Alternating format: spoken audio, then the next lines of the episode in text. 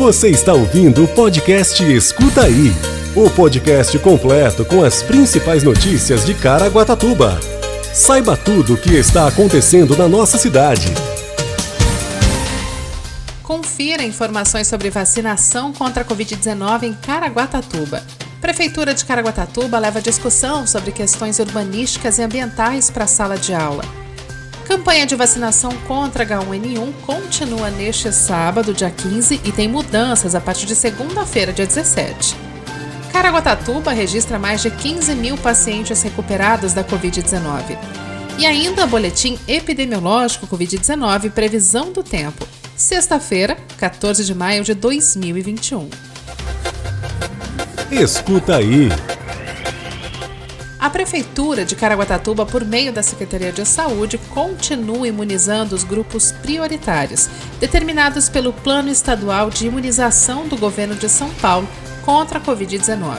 Através do agendamento pelo Vacina Caraguá do aplicativo 156, estão sendo vacinados idosos com mais de 60 anos, pessoas de 55 a 59 anos com comorbidades e com deficiência permanente e esses grupos, eles poderão receber a vacina nesta sexta-feira, dia 14, e no sábado, dia 15, em uma unidade de saúde do município.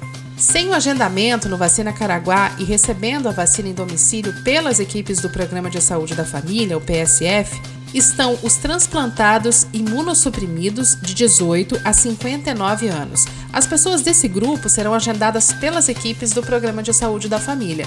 E caso prefira, eles poderão entrar em contato com a unidade de referência presencialmente ou por telefone.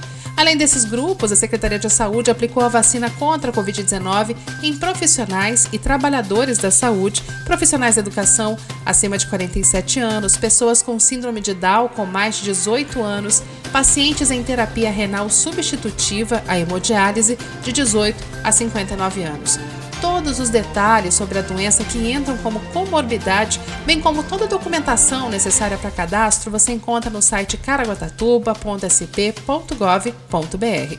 A Secretaria de Saúde está convocando os idosos com mais de 70 anos que ainda não receberam a segunda dose da vacina contra a doença a procurarem as unidades de saúde para complementarem o esquema vacinal. Segundo a Secretaria da Saúde, 1.523 idosos dessa faixa etária ainda não receberam a dose do imunizante e eles poderão se dirigir até a unidade de referência para agendar a aplicação. Escuta aí.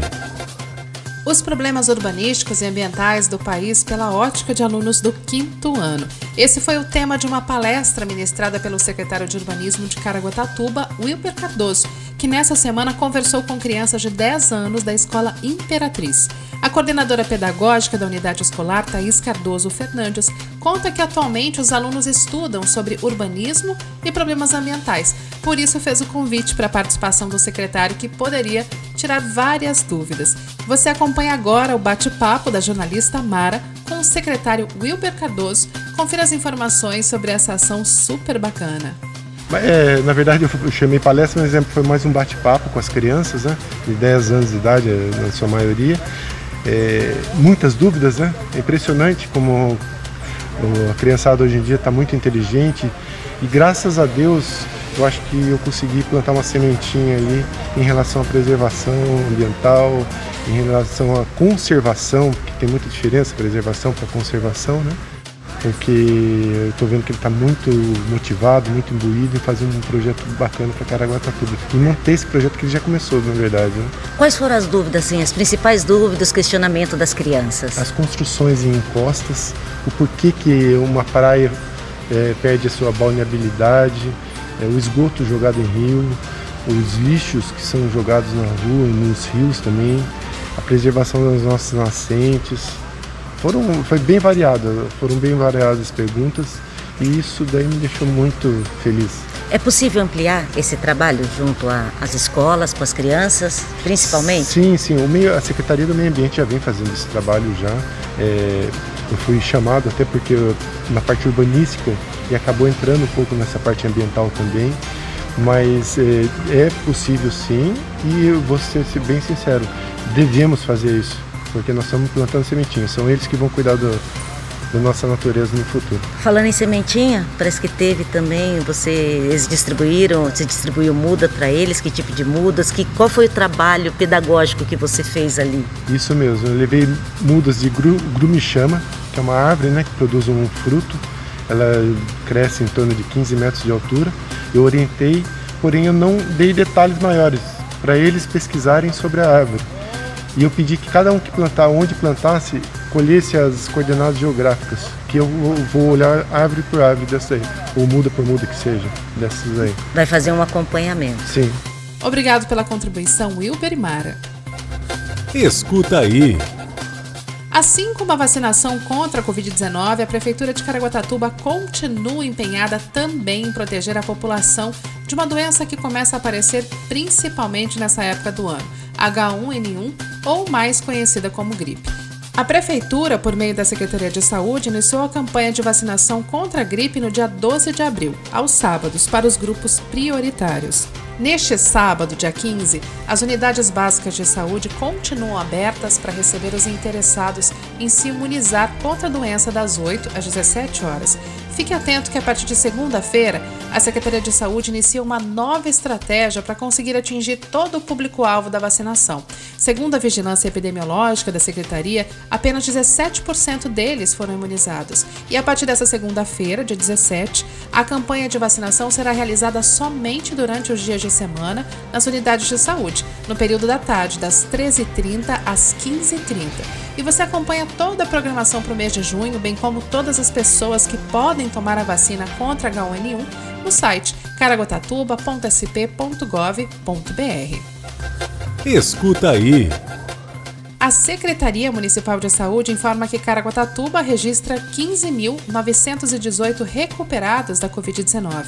A informação foi divulgada pela equipe do canal de atendimento telefônico da Secretaria Municipal de Saúde. Os pacientes são monitorados pela equipe desde o dia da notificação até completarem os 14 dias dos sintomas. Esse período ele pode ser estendido caso a pessoa permaneça sintomática. O serviço funciona diariamente, inclusive aos feriados, recessos e finais de semana, das 7 às 21 horas. Além dos pacientes com novo coronavírus, pessoas que estão com sintomas compatíveis com a doença, como síndromes gripais, também são monitoradas pela equipe do canal. Por meio do serviço, os profissionais conseguem responder as principais dúvidas e explicar quais são os cuidados em domicílio que os pacientes devem ter diariamente. Quer saber quando procurar um atendimento médico? A Prefeitura de Caraguatatuba orienta todos que apresentem qualquer sintoma de síndrome gripal, dor de garganta, tosse, mal-estar, dor de cabeça, febre ou falta de ar, a procurar um atendimento já nos primeiros sintomas. Elas devem se dirigir à unidade de pronto atendimento, o UPA Centro, referência no tratamento da Covid-19 no bairro Jardim Primavera. Os profissionais da saúde destacam que muitas pessoas deixam o quadro da doença evoluir e acabam procurando o sistema de saúde em um estágio muito avançado. A orientação é para todos os pacientes, principalmente os idosos que pertencem ao grupo de risco. Procurem imediatamente a UPA Covid-19, onde passarão por consulta, tomografia e farão um teste rápido. Você ouve agora Boletim Epidemiológico Covid-19. Hoje, a cidade conta com 14.223 casos confirmados de Covid-19, 348 óbitos. Os hospitais contam com 79% de ocupação da UTI e a enfermaria 51%. Quer saber tudo sobre a previsão do tempo? Fique com a gente e escuta aí! A previsão do tempo, segundo o CPTEC INPE para esse final de semana, teremos um sábado ensolarado com máxima de 25 graus e mínima de 18 graus. No domingo, as temperaturas se mantêm. Esse foi o Escuta Aí de hoje. Um ótimo final de semana e segunda tem mais Escuta Aí. Você ouviu o podcast Escuta Aí. Se aconteceu, é fato. Se é mentira, é fake.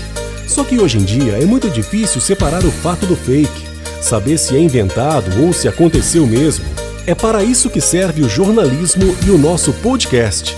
Se informe em nossos canais oficiais.